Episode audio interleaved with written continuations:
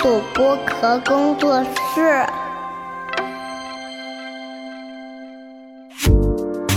東アジア観察局 동아시아 관찰국 东亚观察局。 Hello，大家好，我是樊玉茹，大家好，山青。欢迎收听本周的东亚观察局啊。 如果啊，如果我们这一期节目是顺利上线，然后我们所有的安排都是顺利推进的话，嗯。呃，大家听到这期节目的时候的前一天，嗯。我跟沙老师那个暗戳戳，不是暗戳戳吧，嗯。就是在东京啊，嗯，在东京的银座啊，嗯。银座呃的单向街书店对，日本分店对吧？对？开了一场就是我们线下活动，对，是我们东亚观察局，就是说 fan meeting 啊对，听友见面会海外巡海外巡回那个 fan meeting 的第一站。东京站。东京站对，已经顺利结束了，对已经顺利结束了。是。然后跟那个东京的一些不不光东京吧，嗯。可能在日本的一些听友们啊，嗯。大家把酒言欢，大家坐下来坐而论道的一下，对吧？嗯。呃，因为这次那个就是说一下缘由啊，嗯。因为沙老师正好十二月要去那个东京待一段时间，做一些学术的研究啊，或者说写写书啊、写写稿子啊什么的。他是之前就安排好的，是。我是呢，因为前段时间刚刚把签证拿到了之嗯后啊，就是那种。就我头里爱子得去一次啊，就是就不就是就是等不了，你知道吧？就等不了。然后我那天就就是定了一个行程啊，嗯。就是基本上就是从十二月的上上旬嘛，嗯。去待个三四天，在主要是在东京，嗯。见见老朋友，然后那个去一些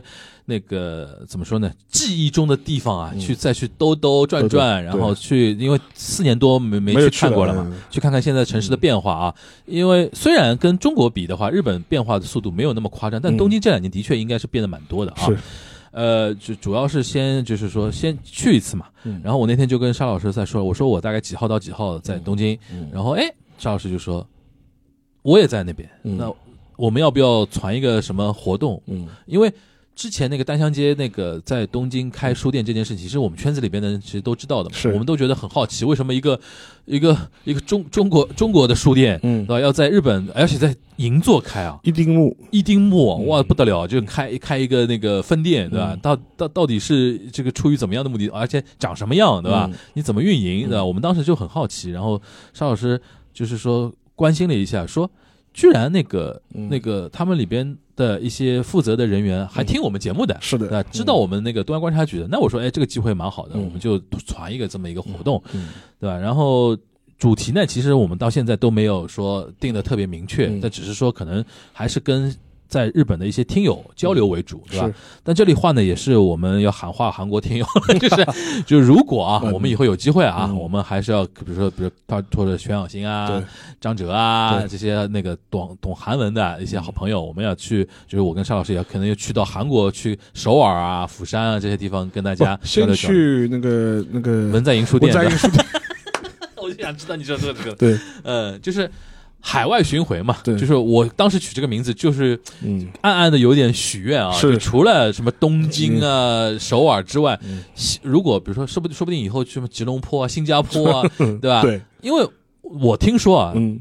东南亚的听友也有也也也也不少的嗯，也有不少的，有有中国人的地方就有关心东亚观察局的人。嗯开玩笑啊，那就是这个这个事情，大家听我刚才这几句话，就听得出很雀跃啊。是四年多没去了，对就哇酷哇酷西马斯，对吧？那那种感觉，对吧？呃，然后呢，就是势必呢要在脑子里做很多安排和计划了。嗯到这这次去，除了见一些老朋友之外，到底要干嘛？对对吧？然后我脑子里这这两天我在想一个事儿，因为前段时间不是去那个什么，呃，景德镇的浮梁大地图节啊，然后平时到各地去看那种就是都市的一些变化比较多了之后呢，脑子里就想想说，想去看看东京这两年的都市更新、嗯都更，对吧？嗯然后它的一些城市的再改造的一些计划。然后想从这里边找找一点那种怎么说呢素材，对吧？以后可以画到我们自己的节目的视角里边去。嗯尤其像我平时还有时间，还会做一点就是上海本地的一些，就是说播客节目啊什么的。想说在这个角度，你比如说前段时间我举个例子啊，就上海书城不是重新翻新嘛，啊对，但是被互联网上被骂的一塌糊涂，对，反正好像评价比较多元，评价比较多元啊，你讲的比较客气啊，但是互联网上比较一边倒的骂的比较根本他差根本觉得他是觉得那个那个玻璃幕墙实在是受不了。我去看了，说老实话，我觉得我我平心而论啊，我觉得上海书城这个动作呢，我是鼓励的，是。因为一个应该变一变，应该二二三十年得有了吧？对。二三十年的一个呃建筑一幢楼，因为上海书城在我们上海市民心目中的地位还是蛮特殊的，因为早年它算第一个非常综合性的大型的书店 book mall，对吧？对对吧？然后呢，那个它的改造。我觉得是值得鼓励的，嗯因为总比说平时没人。因为我那天就是说，很多在互联网上说，哎，就是改的还没有以前好，嗯我就想补一句，你以前也不去了呀，或者你多久没去了？你多久没去？你说说看嘛，对对吧？他说下次也不会去，我说你他不改你你也不不去，对吧？我说比起来那种就是说嗯门可罗雀的状态相比的话，我觉得改总归是对的，要鼓励的。是说他可能改的那个效果，嗯，大家可以讨论的，对，对吧？但改肯定是好的，这也是我我想我想说的一个观点。那话说回来，就是说想去看一看这这方面的，在都更这一块走在我们前面，可以吧？呃，应该这样讲，因为因为它发发展比我们早，早，所以说它都跟就是它很多它很多东西呢，就是它的前置的，对吧？对前置的，对吧？就就是我们我们有后发优势，我们在补课，对吧？对我们有后发优势，我们有后发优势，我们可以弯道超车一下，对吧？那就是想去看看，这样正好加上前两天有一个新闻，我意识到了，就是那个东京都有一个新的一个非常大型的一个 mall，也不能叫 mall 了，它算一个，就是说新的一个项目吧，都市的一个嗯那个项目，然后跟上海还有点关系，为什么？上海环球金融中心的那那个建建筑主，对吧嗯？某森大厦，某利比率。毛利比鲁，某利比鲁，森大厦公司他们继六本木 Hills 之后，嗯又出重拳了，嗯对吧？然后这个东西叫什么？麻布台 Hills，、嗯阿萨阿萨布代 Hills，嗯哦，这个体量很大，嗯，然后有又是那种什么，据说里面还有还有学校，国际学校在里面，嗯。学校、商场、office、博物馆、美术馆，然后什么嗯。剧场啊，然后这种休闲设施集中的一个非常大的一个大楼吧。对。然后因为那个三大山很喜欢把自己的大的项目叫 Hills 嘛，对。对吧？然后这个我看很多那个网上很多人在传一些视频啊什么的，我就很好奇，我说想去这次想去实地看看，哪怕走一走看看他们是怎么做这种大型的都更项目的。嗯然后再加上涩谷啊、池袋啊、新宿这两年都有各自的新的都更项目出现嘛，嗯想说再去看一看、比较比较啊，这这种感觉，对吧？关于这一块，那个沙老师，因为你自从那个解解封之后也去了几次嘛，去过去了几次了，你有有感受吗？跟跟疫情前的日本、呃东京相比的话，那个六本木 Hill 嘛，就是说，我觉得第一个，其实在此之前就是也经常会去嘛，那可能就是一个比较、呃、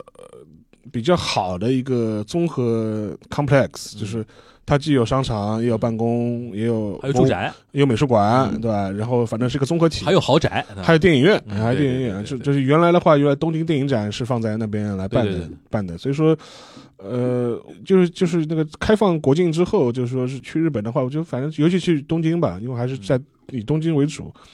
总体感觉我觉得这个城市它的宏观面貌上没有什么特别大的变化，嗯但是很多细节上面确实是或多或少还是有一些新的地方。嗯就比如说前面你除了提到那个森在那个麻布那边做了新的那个，呃，它的一个综合体之外，其实像前面提到的涩谷，嗯它也做过一些相关的一些都更。嗯就比如说，它现在涩谷那边，它做了一个类似于像，呃，公园或者是，但它那个公园改造，它是类似于改造成了一个空中走廊一样的这种状态。嗯就是它当中是有上面的空中走廊部分，像是一个呃二层的一个大的平台，让上面做的像公园一样。嗯你然后还和然后附属了一些相关的一些文化设施，嗯然后可以给市民提供一个就是说新的一个去处吧，就是说你呃既可以在它下面就是活动，也可以在它那个平台上面活动，然后。这一块弄的话，就是称之为就像一个空中花园一样这种感觉。然后同时的话，在那个相关的一些呃区域，它也做了一些新相关的一些新的商业设施，而且这些商业设施本质上面也跟呃现在的一些新的一些业态有关系。当然，我之前就是去那个银新宿嗯歌舞伎町那边的话，其实也发现一些新的一些楼，就比如说它现在有一个新宿叫新宿幺零九，嗯然后的话，它是一个很看上去像是一个高的大楼一样，但是它里面发现它变成了一个文化综合体。嗯。比如说，可能二楼到三楼是吃饭的，嗯。然后三楼到往上面它是有，比如说它有三楼以上它有剧场、嗯。有电影院，嗯。然后有那个相关的这种，像有有有点像那种什么，呃，沉浸式的这种什么三 D 体验区中心，嗯等于是这个楼里面它有各种各样的文化样态，全部在不同的层楼层上面都可以给提供给你。嗯。然后当时去一零九的时候，当时印象非常深，就是说它那个一零九顶上面是有两层还是三层是电影院，而且那个电影院呃是定位是非常非常奢华的，像 club 一样的电影院。嗯然后放一些可能非院线或者是一些比较小众的电影，我当时还去了好几次。嗯你过去给举个例子，他去那边看的时候，他那个布置就不像电影院的布置，像去去了一个高级会所的这种感觉。嗯然后票价卖的非常贵，嗯我记得是一张票是要四千日元，电影票啊啊哦然后你四张四千日元的话，两百块钱呃，然后四四千多日元，要不然还是还是更贵啊，忘了忘了，反正去去看了之后，然后他到时候你可以在里面点饮料喝，嗯，因为一般来说日本的话现在是一1800千八嘛他会附带一份饮料，对吧？你可以点酒喝在里面，嗯。然后它里面有各种非常啊、高级感的这种什么沙发座椅啊，你在里面可以像在会会所里面谈事情一样的跟人家这样聊，然后可以俯瞰新宿的风景，嗯。然后那个他那个电影院里面所有的位置都是这种单独的皮沙发。就单坐的皮沙发，嗯然后啊、就是那样，那观影体验非常好。然后当时嗯他的一个酒，他这个店的一个卖点还说是用了那个，呃，坂本龙一生前设计过的那个声学那个系统音响系统。哦然后每次放的时候，他会放还会放一个坂本龙一的他这样一个片头，一直说啊，是我我监修的这样一个认证过的认证过的这样一个东西。呃，然后他会也是给那个观众一些新的体验嘛。当时我还去我也去看过几次，然后就所以我觉得哎还是蛮新鲜的这种。然后类似的像这种新做的这样文化体验设施，其实呃在东京这些年吧，陆陆续续也还是有不少呃新冒出来的。嗯而且这些东西的话，我觉得也能给一些受众吧，有些新的一些体验。而且这种体验呢，我觉得，呃，还是那种日本传统的这种文化消费的一种特色，就是比如说，他会把一些东西做得很精致啊，做得很高高级感很强啊，嗯让虽然让你多花钱，但是让你有很多的这种获得感啊，嗯这种方面还做的还是比体验还是比较好的。嗯这可能就是一个大的感觉，就是宏观上面你觉得啊，这个城市没有什么大的一些嗯变化，但是你你仔细去考察的话，你会发现你熟悉的一些街区，它可能会出现了一个新的一个文化样态，嗯然后。呃，这些新的文化样态可能会带给你一些新的体验，这点的话，我可能是我今年的一些感受吧。嗯，那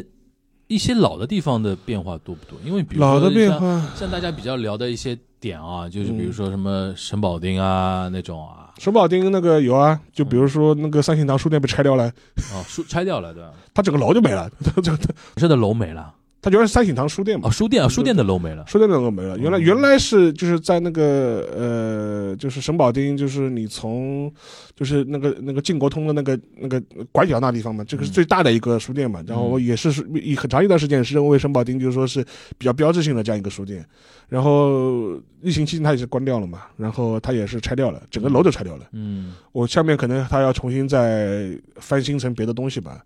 然后的话，像去，其实我因为沈宝町以前去的比较多嘛，现在跑过去一看，哦，觉得这个原来很熟悉的这样一个这么这么大个楼就没了，就是属于这种。嗯。这个可能当时印象还是蛮深的。因为我们其实开场到现在，比如十几分钟里面出现了很多跟书有关的，比如上海书城啊、对，单向街书店啊、是对。神保町啊，那个或者说三省堂啊，对，就是有一个话题其实很有意思，就是就包括刚才提到的上海书城这个话题也是这样，因为那天我去的时候，呃，我是去参加一个在里边的一个活动，啊。我朋友邀我去，我去参加活动，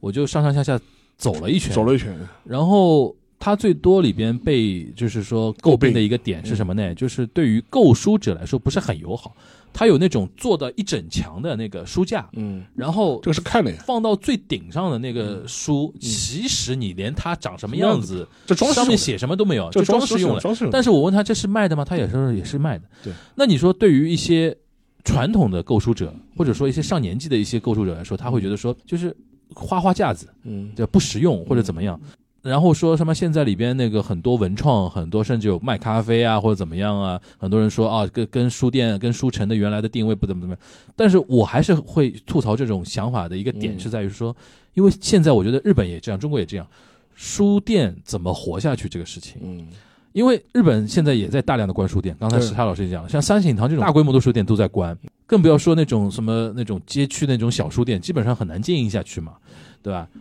但你像中国也是嘛，但我们这边有一个措施，就是官方还是蛮支持书店这种业态的存在的。我据我知道，上海这边基本上会有还会有那种房租的那种补贴啊，嗯。说鼓励你啊什么这种东西，但是你势必要让书店有更多的那种赚钱的那种运营的那种方法。嗯。你像当时我们记得那个鸟屋书店嗯。在上海，其实他卖书不是他最主要的，嗯。还是要卖文创，对。对吧？这这一点，我觉得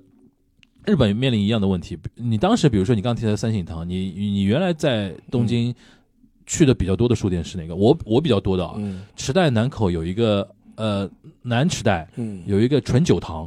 啊对对对对对那个好大，好大那个而且很好用，你知道吧？是是然后，但是虽然现在它现在还在啊，嗯就我在想说，这种书店那么大的一个规模体量，它每年那种房租运营费用的确很贵。对，它它算一个比较硬核的，就没什么那种文创的那种东西，还是卖书为主。像他们这种以后势必都要面临一些业态的一个转型或者活法的一个多样性的一个话题。这我觉得这个日本已经算好的了，因为嗯出当然它整个出版业总量上还是在萎缩嘛，嗯这个一个跟人口有关系，第二个嘛跟它市场发展的阶段也有关系。嗯但是相对来说，我觉得日本出版市场跟其他地方比起来，已经算是传统出版了，因为日本人还看书还算还，比较好的，而且还有一个简单嘛，就是他他不大会像我们像呃国内一样，就是说在上面都打折打的这么狠。我觉得啊就是说像上海书城这种，就说讲穿了，就说是，我觉得绝大部分人你购书你也不会在书店里买的，对的你真要买书你也是在网上买对的，就就是就是个打卡的就是就是个打卡的地方，就是而且原来很多人去书城，就是他的一些传统受众讲穿了，他可能就是把它当做当做一个图书馆消磨时间的。对，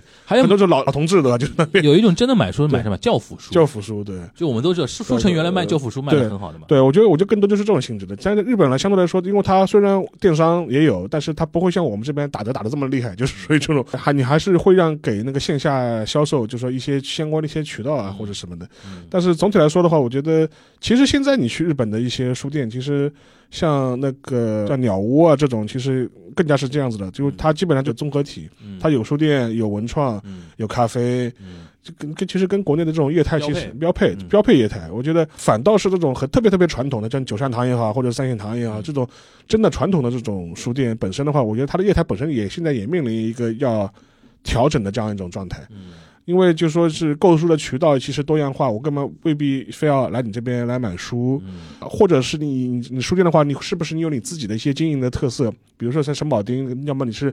买专门卖某一类旧书的，你会有一批垂直的固定的受众。但是如果你是买这种普通的。呃，日常流通的这种书籍的话，我干嘛非要去书店买呢？干嘛非要你来你这家书店买呢？对吧？你能给我提供什么东西呢？嗯这个其实都是这样打问号的这样一种状态。所以说，你要么就是像把你开成像鸟屋这样的，就变成了一个文化综合体，或者是你越来越走的越来越专精的路线。我觉得就某一个领域的书，旧书也好，或者每一个领域的书，我有我自己的相关的一些特色。嗯不然的话，这种传统书店的话，我觉得其实确实是很难坚持下去的。嗯而且像三省堂这种调整嘛，我觉得可能也是势在必行吧。就是因为原来他那个楼里面也也是上下好几层了，就是说这样一个成本的话，我觉得肯定是肯定。因为我记我印象中，当时他三井堂那个店关掉，然后是做改造，当时在日本还是还是上过新闻的。当时他当时很多人讨论也很多的，就是觉得啊，这是一个原来在神保町很有标志性的这样一个店，这样没了，就是嗯，还有还有一个就是讲到那个书店的活法，嗯，就聊到其实我们这次在那个单向街做这个活动，就是做活动这个事情对啊，event 这个事情也是很多书店现在的就是说势必要做的一个动作，对吧？是因为像单向街，就是你去看他的那个他银座那家店的话，就是说他活动还是蛮密集的。就是说我们之前我看那个找了很多人去过，许许志远同志他自己前面也够做过活动，然后前面还找过什么像吕秋露薇也做过，也在那边做过活动，然后甚至在我们之前有一些其他的一些。播客也搞过线下活动，就比如说有台吧，什么东京脱线时间，就是几个在贝斯在东京的这个，他们几个也在那边做过相关活动。我觉得这个可能是反而是发挥他书店的这样一个线下书店的一个实体化的优势吧，提供一个啊文化交流的平台嗯空间。嗯，我觉得这个一点的话，其实对嗯读者吸引力更大。其实也不光这几年，就是上海也是嘛。现在各个书店其实也是靠活动来吸引人气，然后聚拢他自己的一些吸引力。我觉得这个可能是一个都是一个发展方向吧。对，因为讲到这个，因为这两年那个阿那亚的模式很受人家的那个嗯讨论嘛。是我不知道你你了解不了解啊？就是嗯，它其实是一个你去过好几次了呀？我去过好几次，然后我也我有的我的观察就很有意思，就是它是一个就等于房产开发商嘛，嗯说说穿了就是房产开发商。然后平时别人买房子呢是靠什么呢？就打广告，嗯然后做宣传，然后去地推或者怎么样。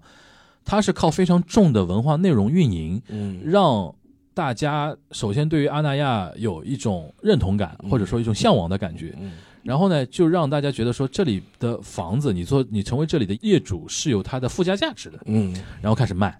开开始就是，而且每年随着他做的那个，他做内容做很重啊，嗯。阿那亚戏剧节、音乐节、电影节，他几乎是除了七月、八月两个，就是在秦皇岛那边啊，嗯。除了七月、八月两个，就是平时不用怎么动员，都是游客很多的月份之外，每个月都会塞一个非常重头的一个内容在那边。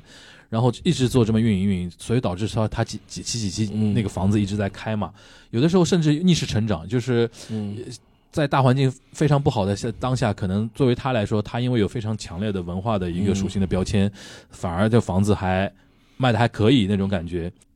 呃，但是要求非常高，因为你做文化运营的内容是非常要求非常重的这件事情。然后他这个模式现在出来之后，就是很多我据说什么成都啊、杭州啊都有类似的，现在大家就越做越重嘛，这这是一种感觉。但我就说反过头来讲，还是回到日本的话题，日本人做这种文化内容的运营，其实也是用刚你你刚才话说。就是因为它发展的比较早，对吧？我举个最简单的例子，前段时间我不是去那个浮梁那个艺术节嘛？浮梁那个艺术节其实就是日本那个月后期有大地艺术节啊获得授权之后的中啊，它是官方授权的它是北川富朗那个官方哦就是说同意的授权的，哦，我以为只是业借了这么个概念。但其实这也是很现实的事情，因为大地艺术节这个东西现在在中国，很多人借着乡村复兴啊或者怎么样啊，用大地艺术节这个东西，其实在做乡村复兴的一些动作。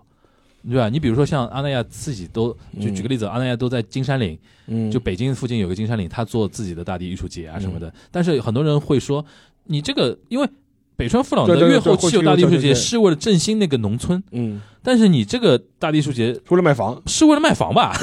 当然，逻辑上是有一些需要顺过来的一些地方啊。就是话说回来，就是说用艺术来运营街区、城区这个东西，其实日本人很有经验了，或者走到也挺早的。你比如最典型的就是我们刚才提到六本木 Hills，对，他那个美术馆的，就是国立新美术馆在那边吧？是国立新还是那个啊？三美三美森美术馆、森某利某利，还有那个三得利美术馆呃也在附近吧？国立新美术馆应该应该应该在附近，对。应该在附近，就是他靠这个东西，然后靠文化的那个东西，其实吸引了很多人到的，尤其那些相对比较我们说精英人群吧，对。像那边经常去玩啊、去打卡啊什么的对，因为他背后也是买房子。对对对，六本木 Hills，因为跟大家讲一下，就两千年代的时候，嗯。东京甚至有一个词汇叫 Hills 族，对，Hills 族什么呢？就是那些互联网新贵要以在那个六本木 Hills 买一套豪宅作为自己的一种身份的一种象征。塔楼豪宅，对，塔瓦猫嘛，对塔塔瓦茂楼豪塔楼塔塔楼豪宅，这有点像是，比如说有段时间，比如说上海说汤臣一品，嗯。对吧？但是因为它算 new money，对。不是老钱，老钱都是住在那种非别墅。常传传统的那种嗯。别墅区啊什么的。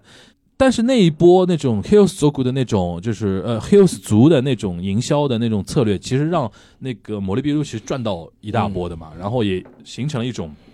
大家对于新的城市街区的一种新的认识嘛。那它就是形成一个非常好的一个循环。我靠商业。靠文化内容运营把人流带起来，而且是非常高端的人化运流，然后让人家对我这个地方有认同之后，开始买我这边的房子，然后这个很多这种新贵买了之后，它形成一种正向循环，又去影响更多的人，大家会觉得说，哦，六本木 Hills 那边出进进出出的都是那种嗯是新贵啊，或者有钱人啊，或者是 g a n o 金啊那种感觉啊，嗯然后就形成大有一段时间六本木那那块地方就是一下子被很多人就认为是说东京有点像那种。呃，怎么说呢？就是是首尔江南那种、嗯那种感觉的嗯那种地方就出来了嘛。嗯这种也是一种非常典型的都市更新的一种项目。因为那本木 hill，你看它顶上面是有那个森美术馆，对，森美术馆今年应该是二十，我今年还去看了，就是它那是什么二十周年还是什么？哦，今年正好二十周年，二十周年那我去打一下卡。然后呃反正的话就是说，第一个的话，而且森美术馆它背后当然有有森财团的那个支持嘛，然后它又是偏向于做那种当代艺术这种一块，然后。呃，吸引了很多，因为我当时去的时候，它那个展它非常有意思，它是做了一个综合展，它就是把这二十年的一些它的一些相关的收藏，而且是它这些艺术家都是来自于亚洲各个地方的，就是什么越南啊、中国啊，嗯。就是就说是韩国啊都有，然后是个等于是一个像一个综合展有形式，而且。呃，他那个展呢，我觉得蛮有意思的，叫雅俗共赏，就是嗯。它那个同一层，然后这边是在展森美术馆二十周年回顾展，嗯。另外一展，另外一边在展区是在展迪士尼，啊，然后迪他有一个有一个迪士尼的迪士尼的什么主题展，嗯，当然我没去了，我只是我这样知知只是知道，然后你就会发现这个我跟大家可以嗯透露一下，这个迪士尼的展明年可能上海也会有哦，哦。是吧？放哪里啊？呃方便说啊？没官宣，我先不能讲，是啊私底下跟你讲。哦我我隐隐约约有听到。是的，然后当时那个呃那个展，反正当时就排队人很多嘛。那那天我去的时候，我说我说我不至于吧？我说迪士尼嘛就不一样了，迪？士尼就不一样。然后我觉得这个他就非常好嘛。他说一致就是雅俗搭配的吧，就一方一一一面是当代艺术什么啊，森美术馆二十周年回顾展，另外一方面迪士尼。然后的话，你要吸引相关的一些人气，因为去参与。森家族自己就是一个当代艺术的藏家嘛。对啊，对啊，然后的话，呃，而且而且现在其实对很多人来说，去那个六本木 hill，就是实际上面是你是把可以把它当做一个。呃，综合的一个文旅点，就是它有美术馆，而且它有美术馆的这种那个展陈是非常丰富的，就是各种类型都有。同时，它自己本身也是一个旅游景点，嗯很多人会去是专门的那个六本木的 hill 上去看那个，就俯瞰整个东京的整个一个市区嘛。它它那个呃顶楼的那个平台你是可以上去的嘛，你可以在上面看。而且它还很有意思，就是说它那个呃顶楼的那个就是观览观观赏平台，它还会结合一些相关的文教活动，就比如说。呃呃，中秋节的时候，他会在里面办什么赏月，嗯，哦，天文赏月哦，然后找一些天文社团，然后做一些什么观星啊，或者是看月亮啊这些相关的一些活动，嗯就是组合的非常好。然后另外一方面的话，他在底下有电影院，我前面也提到过了，就是之前的话，前几年前些年的话，呃，东京电影节，国际电影节对，它的主会场是放在六本木 hill 的。就是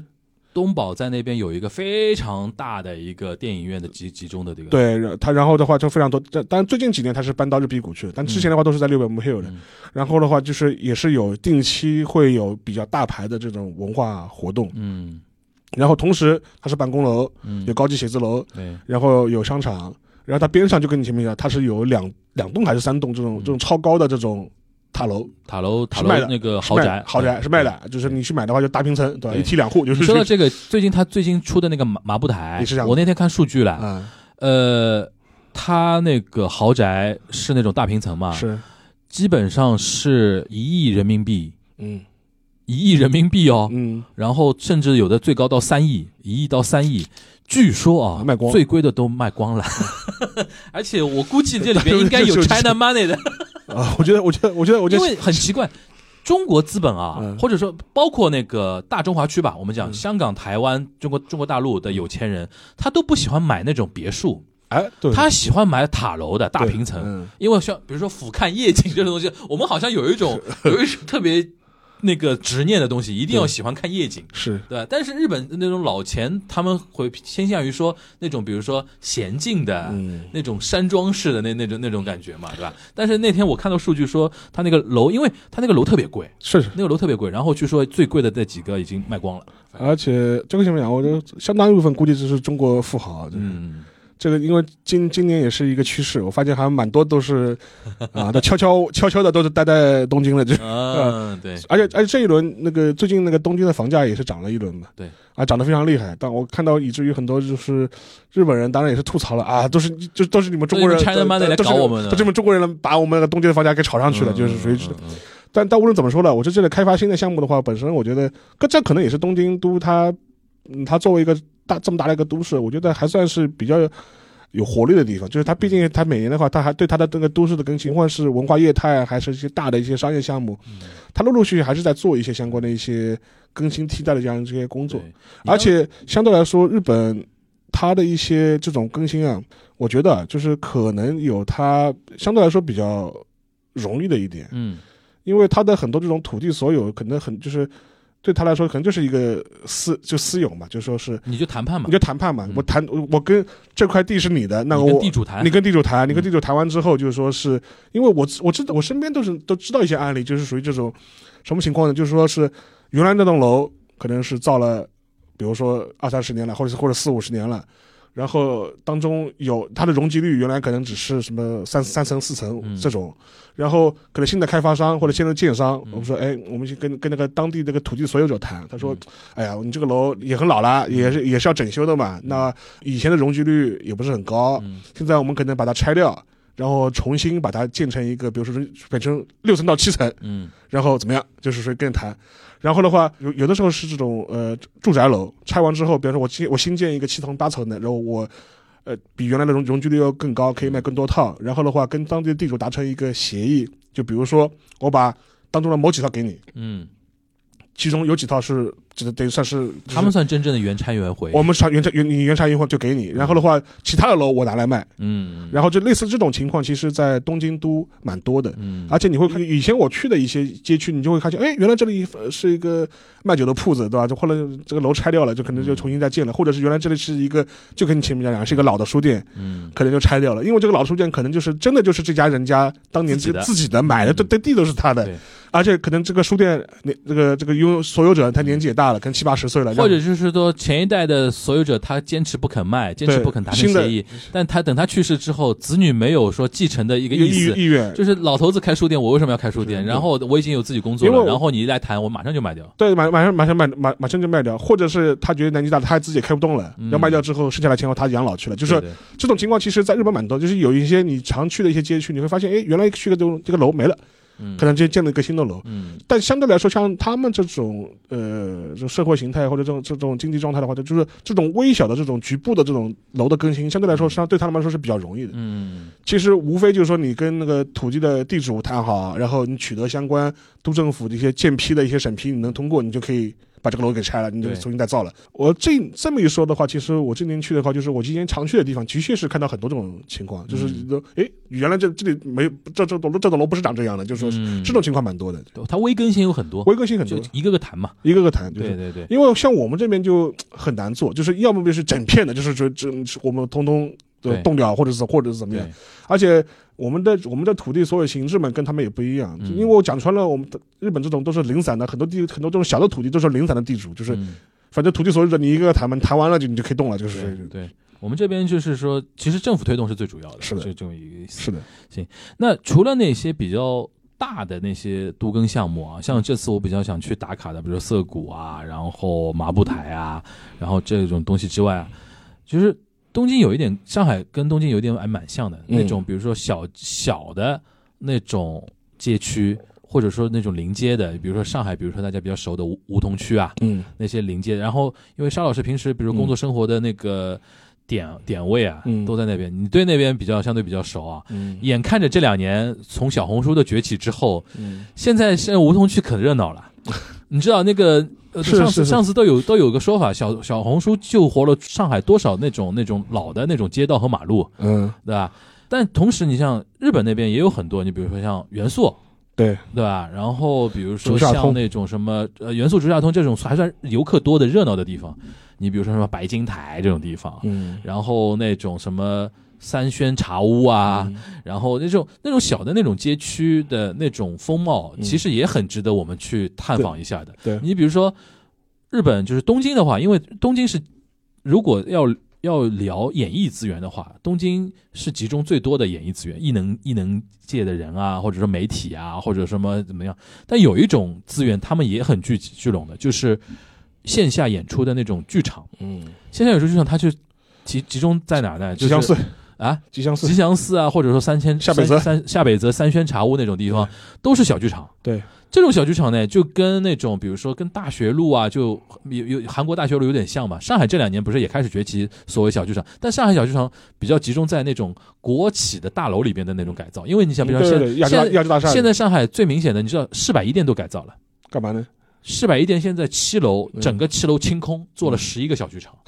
因为你可以想象嘛，嗯。现在这种时代。嗯，已经没有人去百货公司买东东西了。对，世百一店它光占着一个南京东路的一个大的流量口，就没没有人进没有去。人进去的。然后我觉得上海的一些那种商业的一些那种领导或者官员，他的确是有这种意识的，嗯。就是要拿最新的一些吸引的。人。现在现现在世百一店七楼完全是十一个小剧场，嗯。然后它对面的世贸嗯。广场七楼八楼也要做小剧场，嗯。就开始要引流嘛。嗯，然后你知道有一些二次元圈层的朋友跟我讲，他说你知道现在南京东路上面都是二次元的那个东西，嗯很多那些卖那谷子的店，嗯对，然后门对谷子的店，然后门口的那些 LED 大屏上面都是自他们磕的 CP 的一些广告，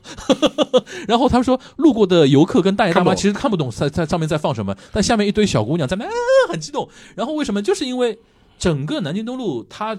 已经有就是景点化了之后啊对，它其实原来商业商业的形态没有跟上这个步伐，但是它在恢复嘛，对吧？就话说回来，像还回回到夏北泽那个话题啊，像那种地方就特别有日本的那种特色。对。我我上次我上次有一次在那个实地考察，在家互联网上找啊，它有一些小剧场真的小，对，可能就做个十几二十个人，他就他就敢做小剧场。对，然后呢，他们呢对于那种改造的那种官方的那种政策，嗯或者说他也谈不上扶持，嗯，他就是没有那么多的限制。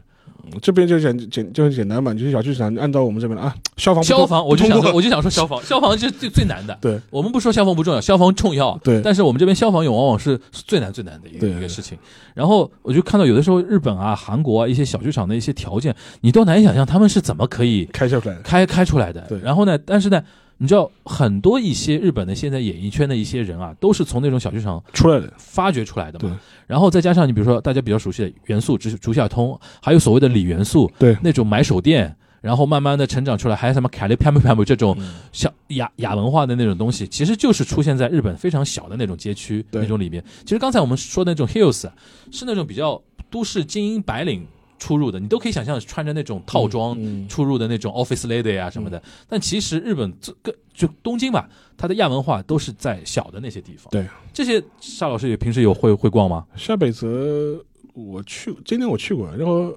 反正我当时印象蛮深，除了它一些什么古着店啊，或者是一些小的剧场、live house 之外，其实它也是做了一些相关的更新项目的。我嗯印象蛮深的是，下北泽的边上的话，它现在做了一个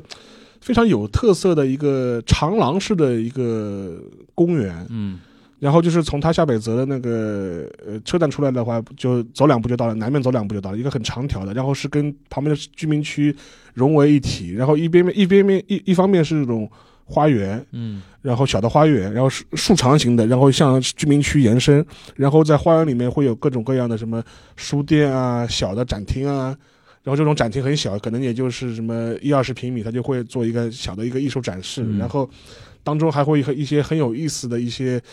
呃，我也搞不清是文化设施也好，还是一些他们开店也好，就比如说一辆流动式的什么图书馆，开辆面包车，上面都是书，然后你可以嗯跑进去跑进去看，嗯然后做一些相关的像像文化集市一样的东西。然后这个整个一条那个公园，应该是后面就是这些年它重新规划出来的。嗯然后的话是从它车站一直延伸到它居民区那边去的。然后跟它边上的那个中古店啊、小剧场啊，也是彼此相应成趣。所以说我当时觉得，哎，这个设计的都是很很好。就说你在小剧场或者古着店里面，相对来说，那种走街串巷的这种状态，突然转个弯就这样的一个。像文化公园这样一种状态，其实这个，我觉得它是有考虑和设置过的，所以说能够给来下北泽逛的这种人更更多样的这种体验，就是你在这种窄巷里面转完之后，你可以稍微一个一个转弯，你就可以去一个相对来说比较开阔的这样的公园，嗯，然后换个心情，然后然后重新休整一下，你还可以再接着逛。我觉得这个是设置的话，你能看看出下北泽的话，它确实还是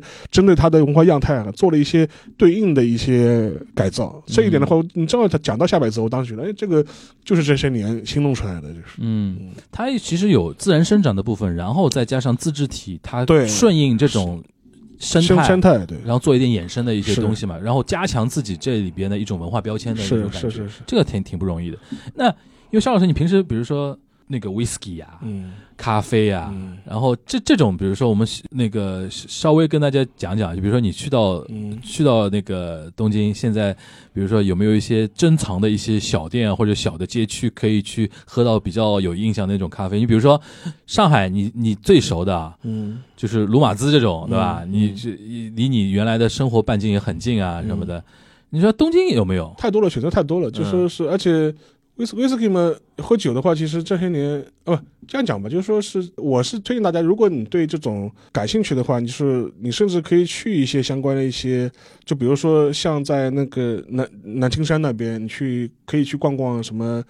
Blue Notes 啊这种啊相关这种店，大家你既可以在那看 live，也可以吃东西，也可以喝喝老酒，对吧？嗯，然后体验一下东京的这种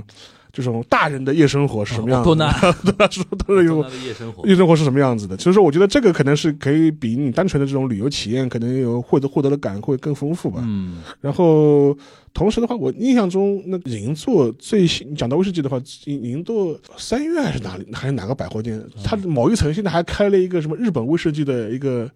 博物馆，嗯，当然也是卖的了。其实其实就是卖威士日本威士忌的店。然后的话，你在那边可以见识到很多你传说中的这种已经卖到天价的这种威士忌到底长什长什么样子的，嗯。不一定买得起喝得起的，但可以看一看。嗯。我觉得这种这种其实也是这些年就新冒出来的这种对。东西，就是。而且现在有一种趋势，就是越来越小众众的东西，往往会变成现在能够集聚大家来对。的。因为就跟我们上次那个聊一些，比如说体育方面也是一样，比如说奥运会跟一些专项的一些世界杯相比的话，现在反而是专项的一些顶级的赛事更更有吸引力，就是因为其实你说现在，比如说。已经过了那种大众全民消费的那种年代了，大家开始那个嗯怎么说呢？开始追求的是自己小众的那些爱好文化，嗯。比如追的比较深，比如说嗯。有的人喜欢喝精品咖啡，对。然后就各种打卡各种店，对。然后你比如说你喜欢喝日威的，然后就去那种，然后反而导致原来那些集合式的、集成式的那些场域，它现在愿意开放给一些小众文化的一些是东西，比如说你刚才提到三月，三月是日本多知名的一个综合型的嗯。那个百货商店，嗯。但是他现在也知道，像这种也是只能吸引一些年纪大的人的一种消费习惯，年轻人或者说更精英的一些人人人群，你要用更准确的东西去达到他们。对。这也是现在就是说各种我觉得更新啊也好啊，各种那种思路的转化也是靠这种东西。对你比如说那个，我们还是回到那个上海的那个视角啊，这两年我觉得上海也也有一个很很大的一个特点，就是小众文化越来越被看到。嗯然后你刚才提到是古着店啊、那种东西啊，好像我们现在身边也开始多起来了。嗯然后你身边看看到很多人，就是非常的，就是说啊，他说我是平时是玩那个胶片嗯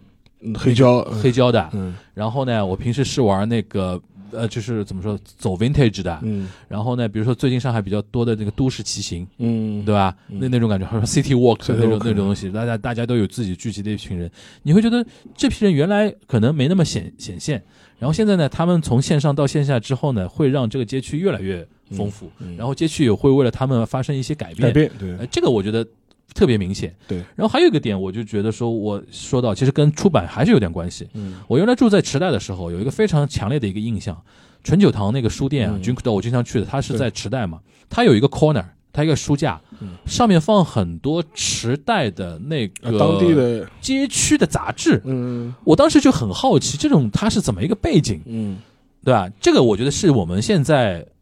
都市更新，就上海这一块，我觉得好像大家没有开开拓到这一块。嗯。首先，我觉得日本首先有杂志文化，是。像就我我那个上次跟你说，我去采访那个蹴鞠那个杂志的那个，它是很小众的一本杂志，可能一年就出个一两一两期嗯。那种感觉。但他说在日本还算杂志嗯。大家比较崇尚的，因为你比如说它的装帧、它的一些设计什么的，大家都做的比较精品化之后，然后日本有那个首先看书习惯比较好，然后看杂志、收藏杂志那种，比如说那种我们今天现在叫 City Walk，嗯。日本很多年前就有 City Walk 的杂志了杂。志了对。就是比如说那个池袋应该玩什么怎么玩，然后所有的那些排版都很漂亮嘛。这个东西其实我一直觉得说，哎，我们这边你哪怕做电子版化的也是也也好，对吧？但是缺少一种这种把所有的那种情报都都放在一本杂志里边，好好做一本杂志那种感觉的。而且他那个你你前面讲到这种这种就是社区文化嘛，其实就是就是讲出来他的一些。呃我的一些相关的品牌或者某某家店，我跟这个社区能够把它文化我重新挖掘出来，这个我倒是想到也是今年我去、嗯也是蛮就觉得蛮有意思的，就是，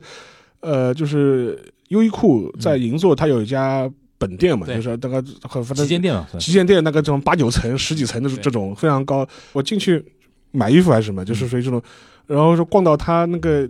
九楼还是十楼的，等于是在顶上面，嗯就会发现他有一排的那个货架非常有意思，它嗯卖的这种。那个 T 恤啊，是跟银座当地的所有的老字号联名的。嗯就比如说我在银座的话，就说是因为我是银我是银座旗舰店嘛，嗯然后我就跟当地的一些银座的一些百年老店进行联名，我以它我以你的那个主题做一个主题的 T，就比如说举个例子，就比如说呃银座就在那个呃那个优衣库的它那个店的斜对面有一家那个。啤酒馆就是就是银座狮子 Lion King 啊，就是是日本最早的那个啤酒馆，就是，然后卖精酿的那种吗？呃，就是德德国式的这种德国式德国式的这种啤酒，他就会跟他合作有一个 Lion King 的一个主题 T，、嗯然后跟什么。呃最有名的什么吃猪排的店，什么梅林啊，啊主要就是它有有的。然后一方面的话，优衣库就你看，我跟当地的社区嗯形成一种比较好的这种良性的互动，嗯然后我跟我跟这些相关的一些这种百年老字号的这种店家啊，嗯就是能够有一个这样良性的互动。但是而且我这些 T 只有在银座店卖哦，就是其他其他的优衣库是不会有限定的，限定，其他优衣库是玩限定玩出花来呃，其实不会有的，而且有些店的话，你觉得哎非常非常有意思，就是、嗯是或者是银座的某一个某一家做影音的店，它都会有一个主题的 T，然后我这一个这个专柜全部是银座当地的本地店的主题的 T，嗯。哎，我觉得这种文化的这种合作也好啊，或者挖掘也好，就非常有意思。嗯，它就变成银那个优衣库变成那个街区的一种小平台，小平台，对。然后在我这边能够有一些所谓的发信、和新了对。那种那种感觉。对，你说的这个，我想起来，其实酒店也担担负这个作用。你像我看过一些纪录片，它那些新式的那些酒店，比如说包括你像红星诺亚也好，包括一些新新潮的一些品牌的一些酒店，嗯。包括呃一些就是说，因为日本有很多。酒店它不太崇尚说我几星级几星级，嗯而且强调自己的一些个性和那个调性的设计感的一些东西。像前两前段时间我看一个纪录片，它就开在大阪那边有一个呃，就是说酒店，嗯它酒店里边，比如说它是一个集散中心嘛，就情报的一个集散中心，然后它里边酒店的那种餐食啊什么的，会聚拢附近的一些，因为大阪不是有很多那种炸串儿。对对对，然后那种各种各样的小吃的那种东西他会把那种小吃引进到自己的店店里里边面，，嗯，就是就是那个酒店的餐食里边，嗯。不是为了让你吃饱，而是向你介绍，啊，然后你自己可以再去拿再去买，按图索骥，或者说再去打卡或者怎么样，其实就是一个新型的商业形态的一个东西，然后他自己运营的也非常强势。你比如说像优衣库，我想到它跟那些老店相比的话，它有很强的平台的效应，同时它的设计力很高，对，它还有很大很强大的线上的对发现能力嗯，就是那个所谓的传播传播力嘛。这些其实对于整个街区一些传统的内容的一些传播，其实是有好处的。而且酒店有这种你说是新的业态啊，我跟你讲啊，当然。这本期节目优衣库没有冠名赞助啊又说优衣库当当然我们欢迎，我们欢迎我们欢迎的。哎，现在那个那个东京的优衣库卖花哦，是真的花？真花。哦，是是什么意思呢？他这个是？就卖花嘛，就就是搞一种心情了。就是绝对卖花，就而且真的是鲜花，就是鲜花，啊而且它鲜花相对来说价格也比较实惠。就是它是有个卖花的一个 corner，啊，对对对对对对就是它的一些大的一些那个门店里面都是都可以卖花的，优衣库 flower 就是就 OK，我觉得有一，就是这个我觉得也蛮有，这个也蛮有意思的，就是嗯，其实真的真的，我觉得这个东西有的时候，我甚至为什么会有这一期的想法啊，聊这个话题？其实大家可能听上去好像东一嘴西一嘴的，因为我一直隐隐的有一种感觉，因为现在开放了嘛，对，我们还希望说大家要加强一些交流或者横向比较。是我甚至觉得说，未来我们不排除我跟沙老师组织一个嗯，就是都更的那种参访团，对我们就去东京看一看一些那个城市微更新的一些项目，对吧？然后坐下来，甚至跟一些他们项目的一些那个操盘手啊聊一聊对吧？我相信我们就是说，就国内一些就是说。我觉得不光民企、国企一些园区一些什么，其实大家都都有这种需求来看一看的。对。我觉得，尤其像上海、国内一些就是说大城市吧，大家都想把自己的都市更新做好，对。因为现在已经不是一个在玩大增量时代了，是，都是存量已经很多了，就是做一些小的一些对创新，存量在那边了，你做微创新或者微微都更那种感觉，其实让生活更有一种改变的那种感觉，其实反而是